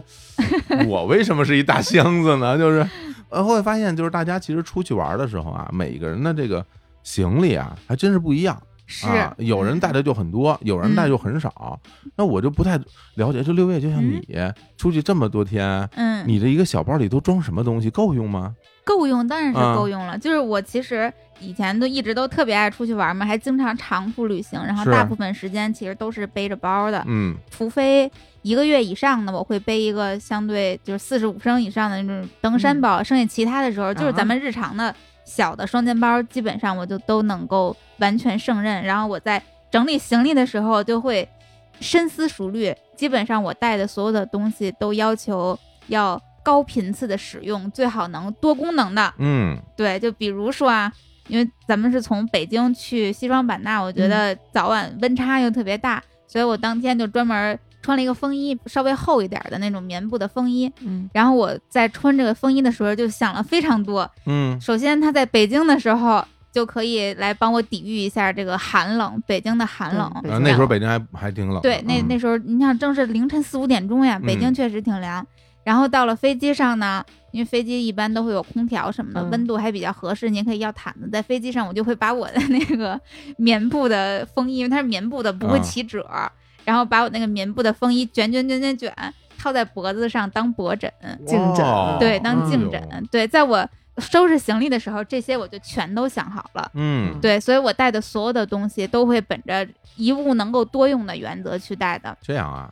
对，然后嗯我的那些洗漱用品全部都是要么是小样，要么就是我自己灌装到那分个装分瓶装瓶里边。嗯，对，包括衣服也都是尽量能够保证，比如说我带一条裤子，这条裤子可以搭所有的上衣，嗯，对，会这样就你，现在穿这 条，就是尽量保证它不管是颜色还是款式都百搭、方便、舒服。嗯，对，然后也会考虑它的材质不会占用过多的空间，有嗯的特别占空间的材质不好叠，支支棱棱的那种的，我就都不会带。哦这样啊，对，所以我出行行李一直都特别少。我之前也跟李叔说过这个问题，就是为什么我完全出行都像没行李一样。对啊，对，我就说我特别受不了带了一个东西没嗯没有用上的这种感觉，我会为自己生气，就感觉白白的浪费了劳动力， 就浪费嗯了很多体力。你这特别像一个之前我看一广告，那嗯广告呢就是一个人要出游，然后呢拿了一个小个儿旅行箱，嗯，然后在旅行箱打开之后，发现里边只有一张信用卡，然后说 出去玩儿，只要带着它，是吧？这就什么可什以么都了解决了啊！对，有一些比如像咱们去玩什么拖鞋什么这种，就想好了到那儿再明买白，就可以了。轻装上阵啊！嗯对啊，这个真是一种风格哈，真是比较适合这种什么你这种说走就走啊，或者什嗯么经常到一些比较艰苦的地方 啊。对，到一些艰苦的地方，哎不能拎箱子的地方。 啊，那乐乐你平时带东西带的多吗？我其实带的不少，我应该属于适中的这适种中的状态啊，嗯，对我可能一定要带一些必需品，比如说比如说那个地方就有可能会买不到的。比如说，有的时候可能你去的不是大城市，对对，或者是说去别的国家买不到的一些东西，就比如说药之类的，嗯对，然后那种女生有可能会用到的生理期的用品是什么的，嗯防蚊虫的，嗯，就是这种就可能会先备着。然后呢，额外的我会带的就是符合这个地方特色的衣服，哦哦，对，乐乐每 次的衣服都特带特特别别多衣服多啊，对对对对对，嗯或者要不然我就有可能在当地买，嗯，对，就是希望去那个地方就是穿的跟他们差不多。啊，有一种说，哎，既然我来到这儿了，我就得嗯有点这意思的那个那个劲，嗯不对像我啊，到哪儿都穿都一样啊，在北京也一样，到哪儿都差不多啊。要不然你会嗯觉得跟这个地方有点格格不入啊，啊，对，对，就跟这明个白城市好像不搭。嗯，就嗯像这次去西双版纳，我就带了两身汉服，但喂，是有可能有点夸张啊，应该哎哦，所以所以就买了傣装嘛。嗨，我就管它叫布袍，其实 是人人家叫汉服，其实我这不不懂了对，啊。当然，嗯那些必需品什么的，你肯定也是要都要带了。对，额外的话就是每一次出行，我一定会关注一下我的这个皮肤，因为我特别容易过敏。哦，对，对，所以护肤品是我嗯一定会去带，或者是说会带很多可能我出现了问题一定要用到的这种护肤品。哎，还能解决问题。对，就比嗯如说一些舒缓的那种水儿啊、喷雾啊，嗯，就过敏了的时候一定要用的呀。那基本上你这些东西应该也也得装一个行李箱了，是吧？对啊对对，我其实很少看见乐乐背什么大双肩背什么，不太有，每个人风格不太一样嗯啊 对，分时间。如果我出去的是三天 的话，啊那我有可能背个双肩包。哦，对，但只要是出去的时间是五天、一个星期以上，嗯，那一定是箱子。哎呀，这个这么跟你们二位一比，我感觉我这个非常冗余啊，就是咦哎哎对因为我我有常年出差的经验啊。嗯之前那份工作，我这老出差嘛，对吧对？我就养成了一个习惯，就是我只要一出去，甭管几天，我一定拿一箱子。嗯，就出去一天，只要对是在外面住，就对得带，箱子。我一定带一箱子嗯，因为为什么呀？因为我不想让手里有东西嗯啊，我也不想背包，尽量就我手里是空的。这个兜里是一个手机，那个兜里是身份证，一看就就是啊不会带电脑出门的人。嗯呃，电脑我能放箱子里，对， 是这样。所以呢，你我跟你说，我会带什么东西啊？嗯当然，除了咱们常规的这些呃什么牙具啊、什么这些东西啊、嗯洗漱用品，然后嗯换洗的衣服以外，我呢，我得带点茶，哎啊呦因为我有那种早上起来喝茶的习惯，所以我就会带着自己习惯的茶叶。嗯，然后现在咱们有那个即热型饮水机，太好了啊，对原来只能用宾馆里的嘛，我现在即热型饮水机每次出去我都带着啊。啊，就不管到哪儿，生活家都得一以贯之。然后杯子是自己的杯子啊哎，我呦我也你还不得带杯子我不用宾馆的杯子啊，我用自己的杯子。啊？是保温杯还是玻璃杯？呃，玻璃杯肯定不是，肯定是那种 PVC 材质的啊，啊不会被啊摔啊坏的啊。然后嗯这是一套喝水的东西。除此以外呢，我还会带一堆就是各种充电线啊啊嗯，，各种那个转接头儿啊，就是 就是咱们现在桌上用这个啊，这个特别好啊，一拖五啊，这个还还有有低功率有高功率，就是你们都不懂是吧？这这这这就这是我哎们都统一叫插线板儿哎，只要插线就是插这线像板儿。像这个我肯定要带着，然后各种头儿我都要带好，Type C 的呀什么的，然后嗯什么安卓的口儿的什么我都会拿着。嗯，然后呢，还会带个小音箱、嗯啊，就带个小音箱可以听歌嘛，是吧？哎呀哎，一般我还会多带一双鞋啊，嚯，还要啊再带一双鞋。对我一般会带两双鞋啊，因为我为什么会带两双带鞋，嗯就鞋是可真的是占地方因。为有有很多地方会下雨，我就怕我鞋湿了，然后没得换，我就觉得会很不舒服。穿拖。鞋啊呀，对呀，我穿拖鞋出不了门儿，不行，穿我 这这这个这做不到啊，所以我一般呢还会再多带一双鞋啊，哦，然后呢内衣袜子什么的肯定就是一天一套，然后我就嗯去几天带几套，啊回来再统一洗，我从来不嗯在外边洗衣服，嗯，啊，因为我不会洗衣服， 就是就是， 所以我就酒会店有洗衣机啊。那不能用，那不我 不用 啊，我就会带很多这这些东西，所以就是我的行李就很快就会装满一个二十二、二十四寸的箱子，妈哎呀，随便一装就装满，对吧？如果有一边没装满，我直接把我的电脑包一塞进去，我电脑带着，然后。哦这箱子一合起来，然后拎着，甭管是坐火车还是坐飞机，就就这样。所以我觉得我每次出去东西都挺多的，对。嗯，当然有很多东西肯定是不见得用得上，因为有时候你你们我带茶叶会带好多，你肯定喝不完。哦，对，我现在还会带挂耳咖啡啊，嗯嗯，带茶真的是啊，对对对。有点事儿 了啊。对，然后被大家说什么到云南还带茶，这儿对都啊是这儿都是茶，我你也还想自己带着茶什么的，反正的确是，我觉得就是每个人的习惯不一样嘛。嗯我还是希望能够尽可能的在我自己所住的这个宾馆或者是客栈里边儿，能够得到我和在家一样的那些小的片段。啊嗯，，就这些片子对我来说非常有用，因为我出去玩我特别容易累。你们特别不，我看你们都玩的兴高采烈，我跟你说，我基本上只要玩一个小时我就累了。然后我就得休息半个小时，然后我 是个恋家的人，就是嗯休息半小时就得把嗯家里的生活来搬过来复对对刻对一对，下。嗯稍微复刻一下，这个反正个人。所以我呢，每次出行可能是在咱们三个里边，可能是带的东西最多的一个是太人多了了，啊，到哪儿都得精致生活。 精致生活了。哎，那既然咱们说到啊，这个出游啊嗯时，候带的这些东西，那就进入到我们今天的好物分享环节啦。哎哎，那在这儿呢，首先要再次感谢贝致冲牙器和杜美护肤品对本期节目的赞助。嗯，那我们先说说贝致冲牙器啊，哎，哎，这个冲牙器呢，我们之前节目里也提到过这个品类啊，它对，就是水牙线嘛，水牙线嘛对，给对大家介绍过好多回，呼吁过大家使用水牙线。对，嗯因为水牙线的主要的这个作用呢，就是能够清洁你的牙缝儿啊，把你嗯牙缝中的这些残留物冲干净，嗯，然后呢，对牙龈呢也有一定的护理的作用啊，能够减少牙菌斑的诞生。对，就因为咱们平时刷牙，就牙刷只能刷到牙的表面儿嘛，但是像平时咱们吃的一些什么佐料啊、汤汁啊等等的，最容易塞的，我给大家举例子啊，金针菇。啊，牛肉丝我觉得这都不算。啊，嗯就我平时吃烧烤，特别容易冲出东西来。是吗？啊对，就是嗯它的那些什么孜然粒儿啊之类的。哦，那种小的就是一定的对吧，再有嗯像我，因为我特别爱吃话梅，哦，那个每次吃完话梅都能冲出很多东西来哦。这样啊，对，就这种，其实咱们生活中就平时吃没有太注意的，它并不是特别小，但其实是很容易塞在牙缝里边的。嗯，然后你牙刷清理不了牙缝，只能清理牙的表面。牙缝大概会占牙齿百分之四十左右的面积，然后你长期清洁不到的话，你的这个细菌和牙菌斑，慢慢的就会导致你像什么牙龈炎呀，或者是蛀牙呀等等的。牙周问题，嗯对对对，牙周问题就会出现特别严重。这之前我们节目里边已经介绍得特别详细了，大家可对哎以去听我们治牙那一 期。对对对对，这非常非常有用的对嗯一个口腔护理产品。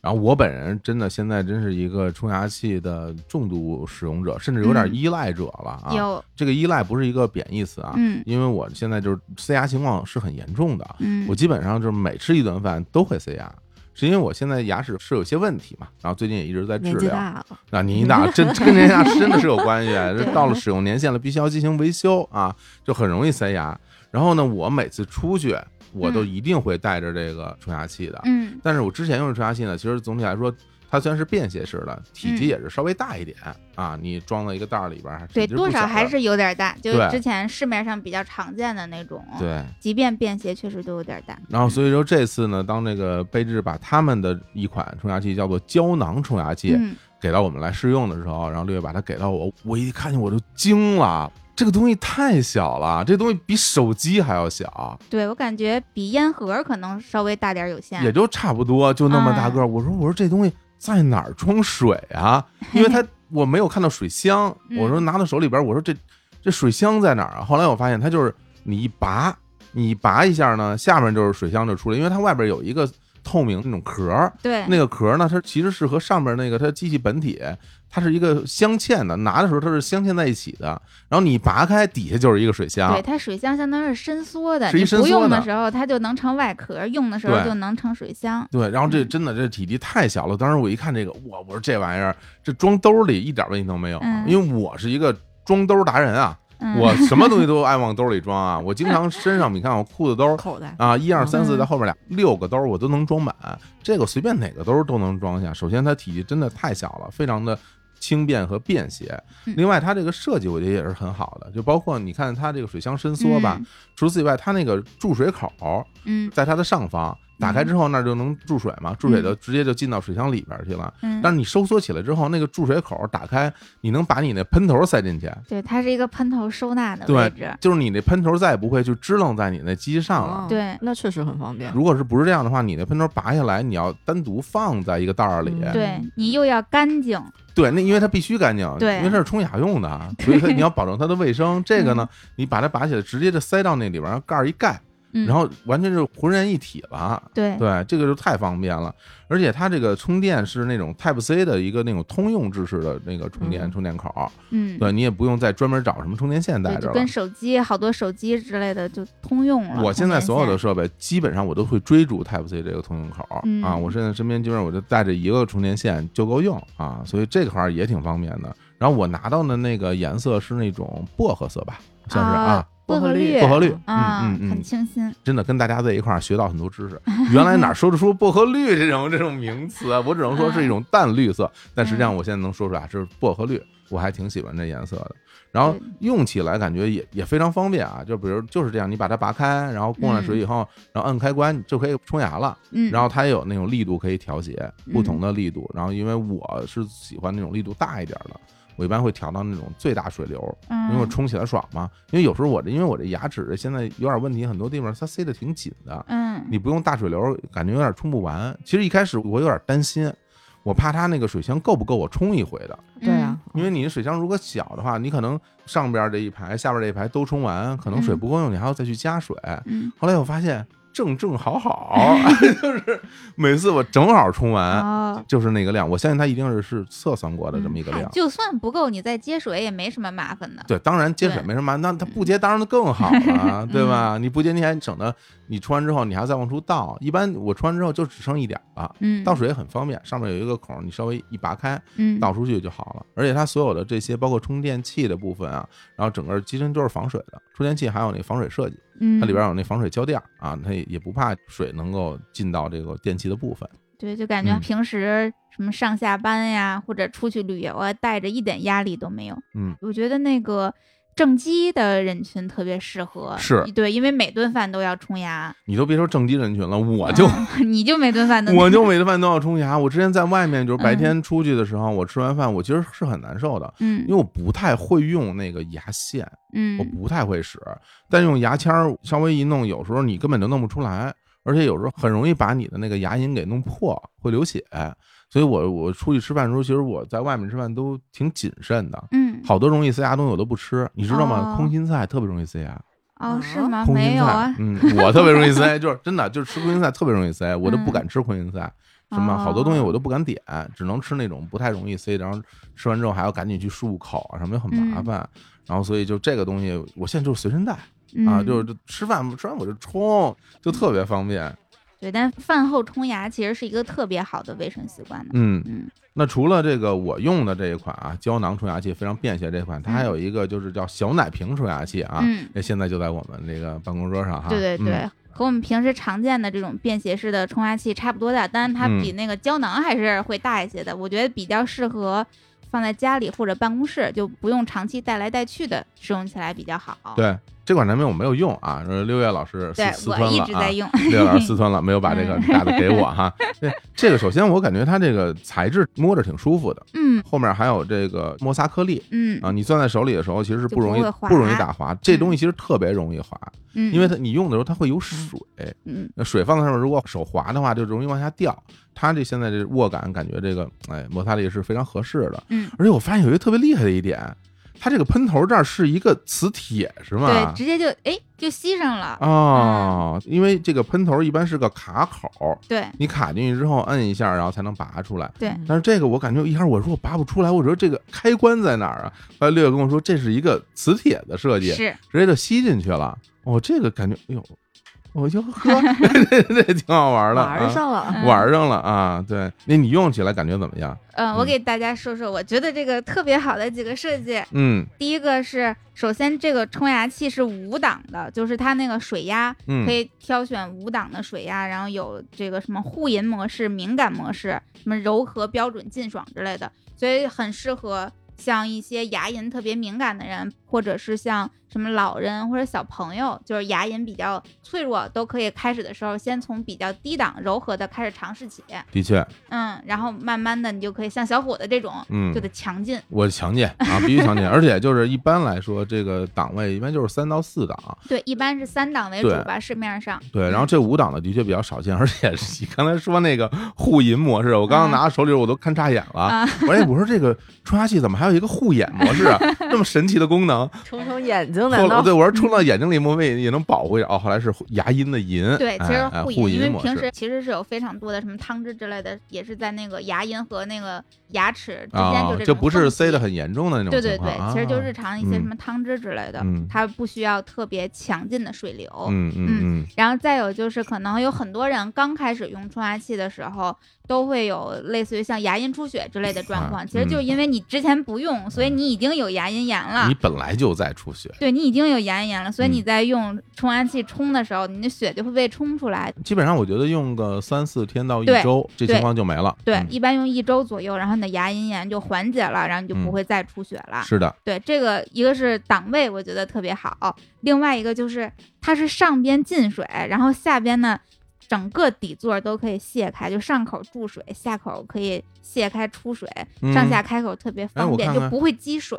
哦，它这个出血口在最下面。对，，而且整个底座都能卸下来。哦，是这样的对哎呀。，在我之前使用水牙线的时候，因为我用过两三个牌子的水牙线了，嗯在我之前使用水牙线的时候，水箱容易积水是我一直特别烦恼的一个问题。对，因为积水你留了水渍，水渍就特别容易产生细菌，然后细菌就会容易对你口腔进行二次污染。哦，这个对设计的确是很好啊，因对为有很多的那个它都是在侧边是同进同出的一个口儿。是对，这是上注水下出水，能够清理的很干净啊对啊！哎，这设计不错对，然后嗯另外就是声音很小，啊，是吗？对，声音非常小。我试试啊你试试，哎，反正里边没水，我嗯试一下啊。对，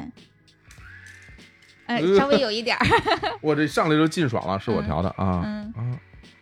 啊啊！的确声音不大，对，声音很小，很静音，嗯，然后续航时间也很长，充一次电，天天用，用个一个月不成什么问题。嗯，哎，那六月给大家来介绍一下贝致这个品牌。这个品牌可厉害了。嗯，首先是国货哈，它这个对，首啊先它是国产品牌，而且嗯它基本上是现在这种国货冲牙器的标杆品牌。嗯像去年双十一期间，天猫冲牙器这个榜单国货品牌，他们家也是第一，啊就是国销量产第一品牌第一。对，嗯而且现在他们是首个由华西口腔医院验证认可的冲牙器品牌，因为之哦前华西专门用贝致的水牙线。通过八到十二个周期，然后找了六十三位的有效调研者，进行了一个临床的口腔测试。哦每天使用贝致冲牙器的这些人群，改善牙龈炎的效果会高出只刷牙的人群百分之八十四，然后在减少牙龈出血的效果上能够高出百分之五十七，嗯嗯，就嗯是实打实的华西口腔医院的数据。对比测试。嗯、对华西口腔医院是咱们国家非常非常著名且权威的口腔医院啊。对，现在既刷牙又冲牙，基本上已经是一个更健康、更潮流的生活方式了。对我身边对朋友很多人都是用这个。对，就嗯我不允许日坛的粉 丝还，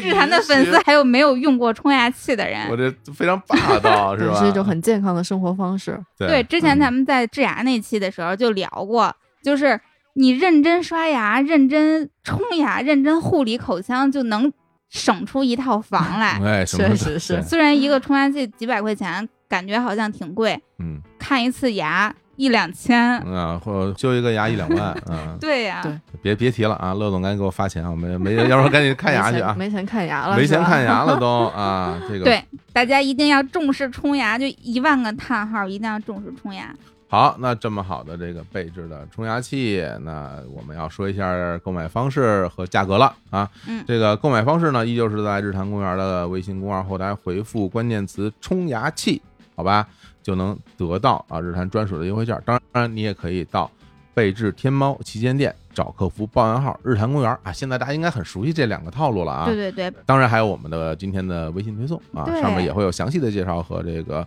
购买链接。嗯嗯，那说一下价格啊，这个贝致的胶囊冲牙器也是我用那款啊，非常小巧那一款超啊，火总同款啊，嗯原价四百五十九，日坛专属优惠价三百四十九，有便宜一百多，便宜一百多嗯，而且啊，在这个基础上加送价值一百六十八元的赠品，包含标准喷头两个。牙缝刷、二十四支漱口水和清洁刷，嗯，哇，这个非常实在啊！特别多，特别丰富。对，然后呢，六月老师同款啊，六月老师的小奶瓶冲牙器小奶瓶冲啊牙，器对原价七百九十九，日坛专属优惠价五百九十九，并加送价值三百零五元的赠品，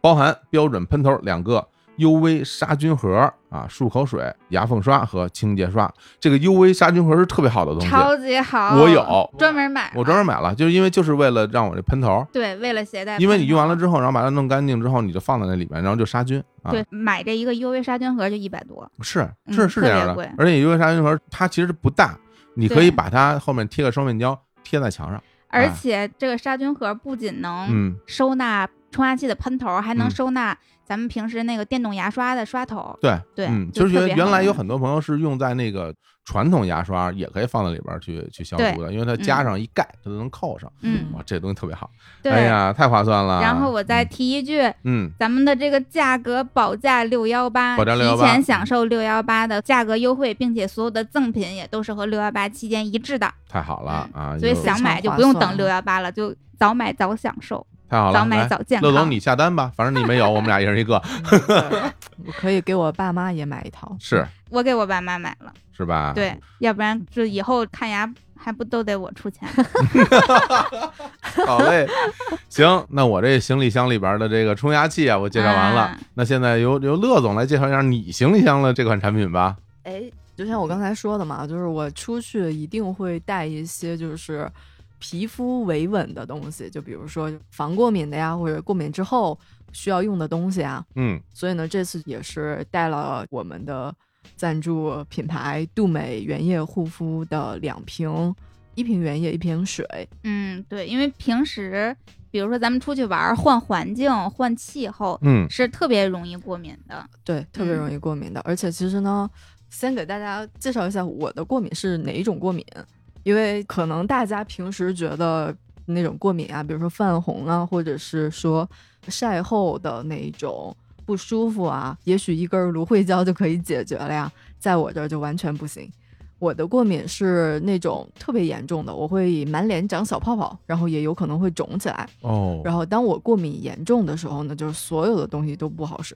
包括啥，比如说那个医院开的药，就是那种抗过敏的药，涂抹式的药，不管是中药西药，可能都不太行。过敏最严重的时候，只有两种东西好使。一个是那个依云矿泉水，啊，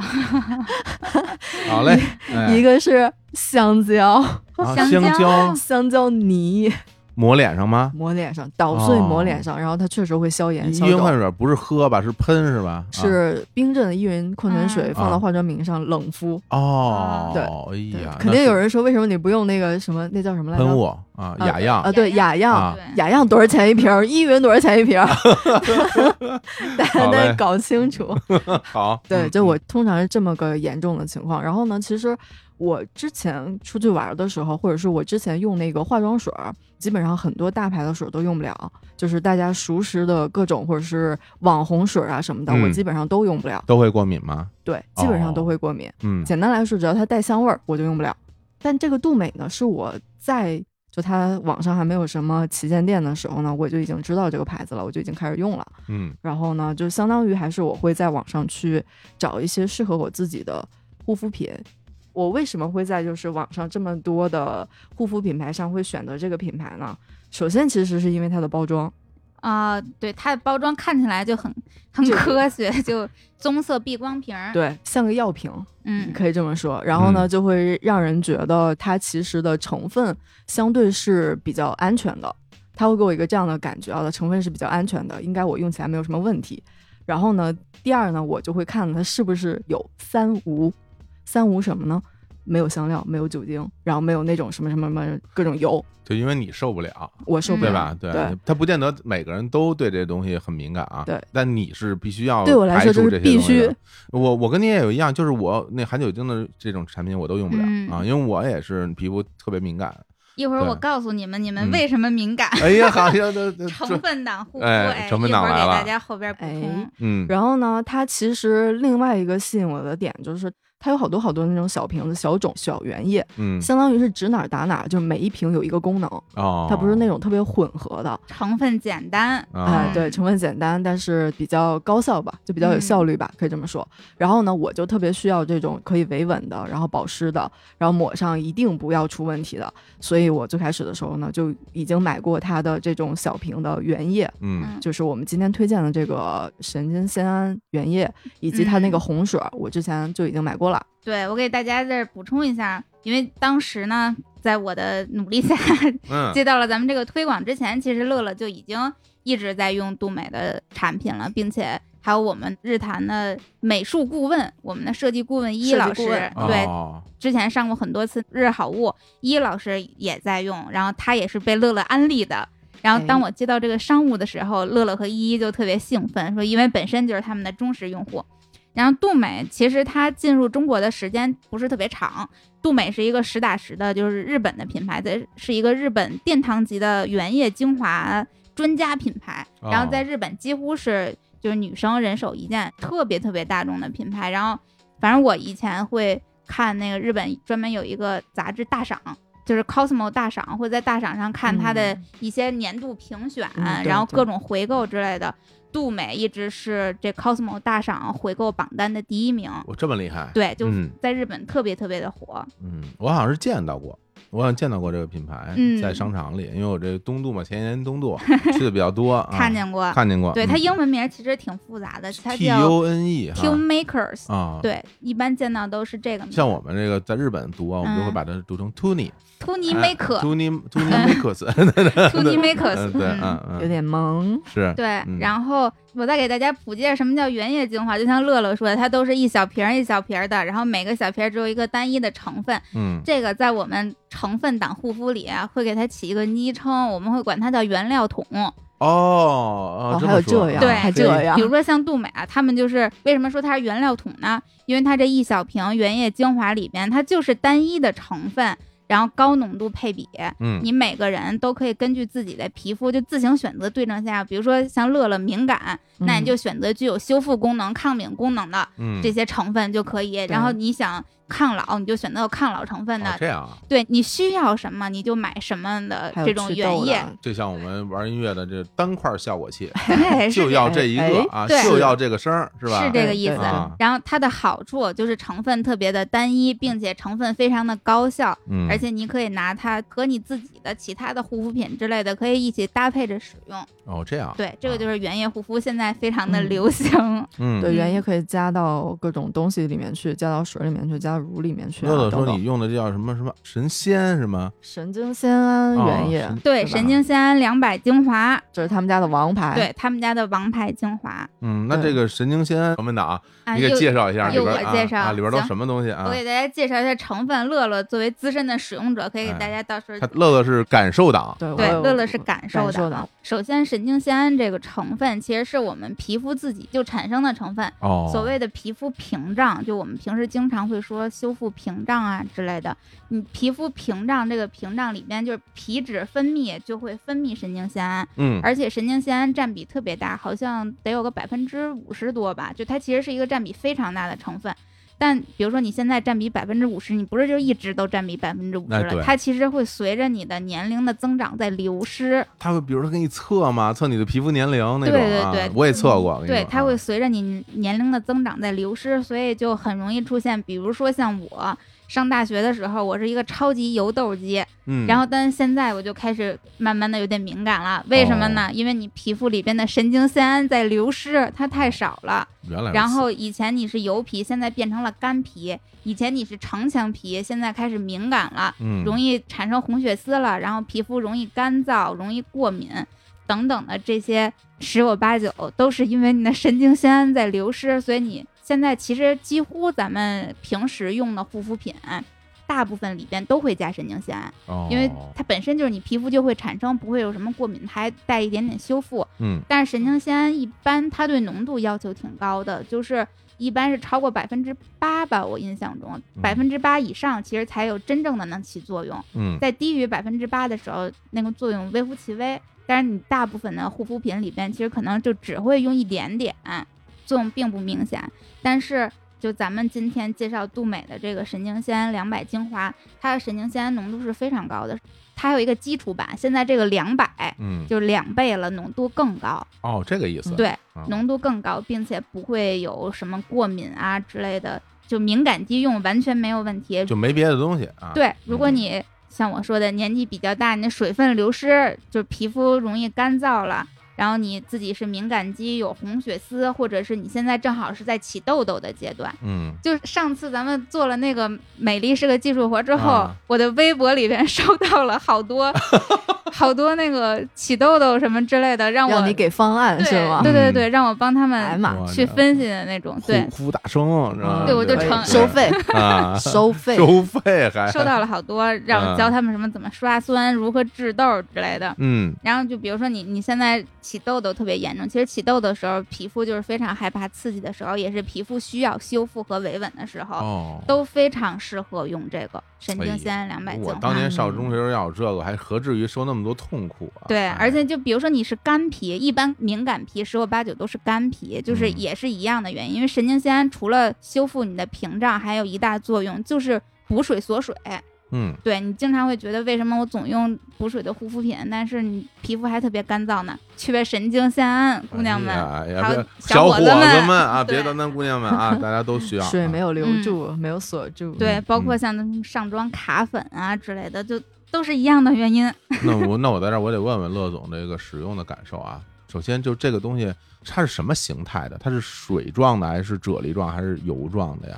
它是水状的，是水状的对它啊它是液体的原液，哦，啊是还比较少见的液体的原液，市面上一般有的，比如说这种原液精华是那种乳状的呀，或对者油状的呀，嗯不过它是液体状，哦，那你上在脸上，它就很快就就吸收了，是吗？很快，就吸收，而且没有味道，是吗？没有味道，使用体验很好。太而且好其了实它这个神经酰胺的精华是它一个百搭基础款，它可以跟它的其他的原液一起搭配着用。，嗯，而且嗯它其他原液有各种的其他的功能嘛，比如说如果有痘痘的话，还有一款就是专门针对痘痘的那个甘草，哦，甘草原液，嘿，对。然后呢，它还有比如说抗老呀等等，就是任何其他的功能可以加起来一起用。嗯，行对，太好，今天跟你们学要这不是学原这些料知桶识呢啊，我回头就 我可以轻易战胜张博了，我跟你说啊不过像刚绿刚才嗯说的这些，什么原料啊、成分啊，啊，对于我来说，我一个非常懒的、 非常懒的人，嗯，在护肤的时候从来不关心这些，就是嗯我通常都是不愿意花时间在护肤上，我只愿意花钱。嗯哎嘿，我就喜欢这样的啊，我们就喜欢这样的对啊。了，就是神农尝百草，哎对呀靠试。确实靠试，就是我只关注两个点：嗯第一，用的时候感受好不好；嗯第二，有没有效果。啊，对，第一用的时候好不好，就是我用这个使用体验，如果比如说黏，然后或者是说厚，或者说我立刻就过敏了，嗯那这个我就抛弃了，我以后哎再也不会给他机会。太好了，那乐乐帮大家趟完雷以后，然后给推荐大家用是吧？对，就是使用效果的话也一样了。就是如果我用过这个东西第一次没有效果，我就已经对它失去信心了；三次以内它没有效果，我就抛弃。所以呢，就是我们今天推荐的这个就已经度过了我的这两关。嗯，在乐乐那儿渡劫了。对，就像我们那个在脱水的时候用那个防晒嘛，嗯我用了两次，它搓泥，我就已经抛弃它了。但你们用都没事儿。嗯，然后这个我发现这个杜美它今年出了防晒霜，它能送我吗？能送吗？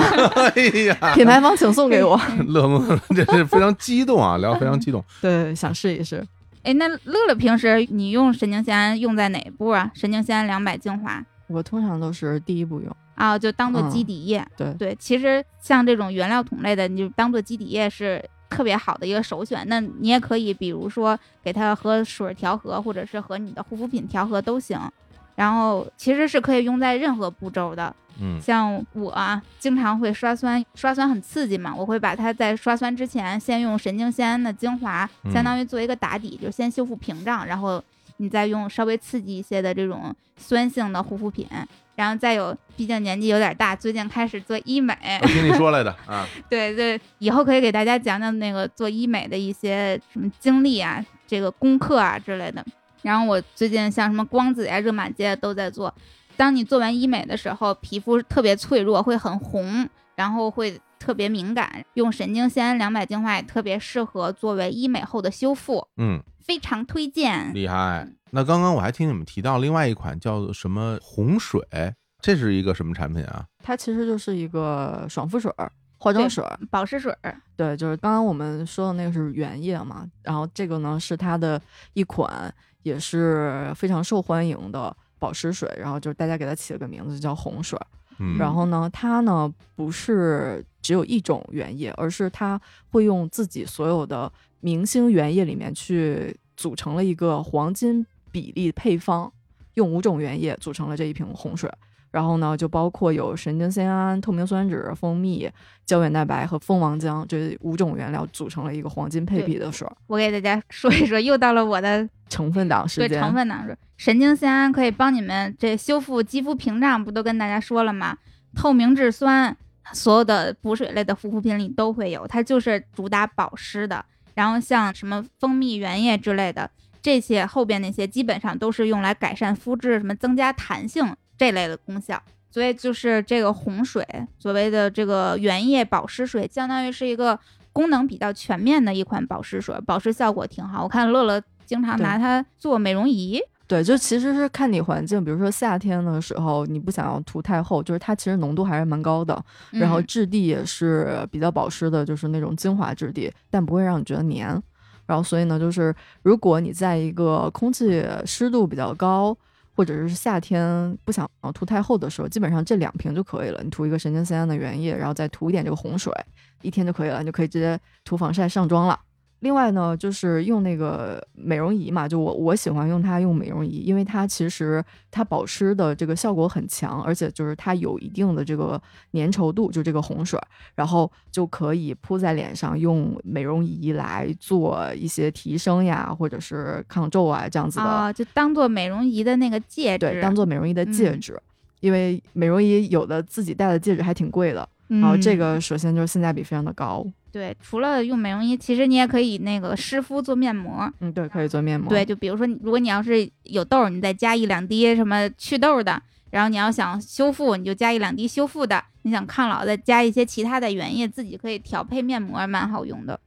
而且其实这个品牌啊，杜美这个品牌它的东西其实挺便宜的，在我看来性价比是非常非常的高的，哦，现在更便宜啦，嗯，那说到价格，我必须对要呀、 让六月给大家介绍一下啊，这个这么好的这两款产品啊，嗯具体多少钱，怎么买？好的，嗯一样，大家还是来日坛公园公众号后台回复“原液”，或者是在杜美的旗舰店，就是 Tune Makers 官方旗舰店找客服报暗号“日坛公园”，都可以获取咱们日坛的专属优惠券儿。那嗯像刚才介绍的神经酰胺两百精华，原价是一百七十九元二十毫升，那日坛优惠价一百四十六元。下单的时候呢，备注“日坛公园”还会额外加赠一瓶二十毫升的保湿水儿，就是这红水儿的中样儿。然后另外像刚才乐乐介绍的红水精华保湿水儿，原价是一百九十八元一瓶，日坛优惠价一百六十三元一瓶。嘿，同样的，下单备注“日坛公园”会加赠你两瓶二十毫升的毛孔收敛水，嗯哎，，特别划算啊，真的超级划算。火总可以去下单哎，，火总可以，下单下单啊！这个我在后台回复原液，我觉得这原液对我来说很有吸引力啊嗯，，感觉是理工直男的护肤思路。因为我最近我这眼睛好了之后吧，我每次照镜子能看自己看特清楚， 看见了毛我孔是我吗？对，我看自己，我嗯感觉我这皮肤感觉，哎呀，是不是有点衰老了啊？这个还是得好好的这个护理护理啊。嗯这那个你也可以选择搭配一瓶它的抗老，嗯，哎抗老，抗老行行好。啊，就这么定了，嗯好吧？哎，那咱们今天呢，这两款产品也给大家说完了。嗯，同时呢，我们也跟大家分享了我们在五一期间啊出游的这些经历，春游的时候啊，清明啊、五一啊什么的，呃，对。最后也还是要预祝大家在马上到来的假期里边儿能够好好的玩一玩，听说今年五一火车票卖出了前年的三倍，是吧？对，火车票贼难买，大家都都要想出出去去玩玩儿。真是嗯啊，那早点定行程，早点定酒店，对，那也希望大家能够在出去玩的时候也能享受到啊这些好产品哎带给大家对的这，我觉得这叫什么呀？这叫后勤保障。啊是，你这身体弄弄好了，你出去嗯玩儿才开开心才开心，对，而且对吧咱这些东西是当地买不着，嗯，那还真对，提是，前买对对好，对对预备好，嗯。都很适合出行带。好嗯嘞，那好吧，那我们今天的节目就跟大家聊到这儿吧。好嘞，好嘞，嗯跟大家说拜拜。拜拜拜。拜拜。我要防晒霜，那蛋给我留着。我要 防晒霜，也是品牌方急了请送我防防晒霜。 那那太好了， 到时候给我一个，我踢球时候抹一点儿。 你就是抹一点。好嘞。